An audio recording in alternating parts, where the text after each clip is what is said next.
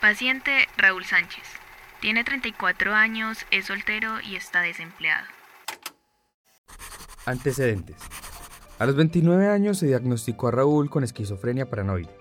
Su tratamiento contempla medicamentos antipsicóticos y terapia psicológica.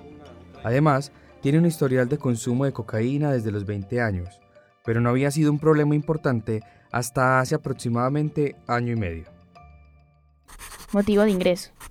Este es el cuarto ingreso de Raúl en el hospital en los últimos seis meses, por empeoramiento en los síntomas de la esquizofrenia. Durante la evaluación se descubre que ha estado consumiendo cocaína regularmente y que su consumo se ha incrementado significativamente en los últimos meses. Raúl está experimentando alucinaciones auditivas y delirios paranoides. Además, muestra signos de agresividad y conductas hostiles y amenazadoras hacia su familia y amigos cercanos. Examen físico.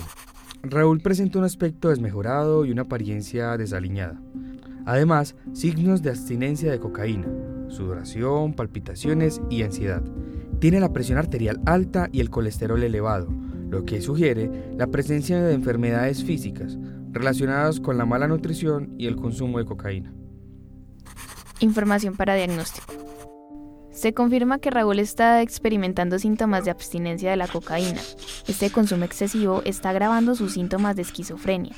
Se observan signos de agresividad y conductas hostiles y amenazadoras. Además, un peor cumplimiento del tratamiento con los medicamentos antipsicóticos ausencias en sus citas de seguimiento psicológico y un número de ingresos hospitalarios considerables en los últimos seis meses debido no solo al empeoramiento en su cuadro esquizofrénico, sino debido a conductas suicidas y recaídas en el consumo de cocaína.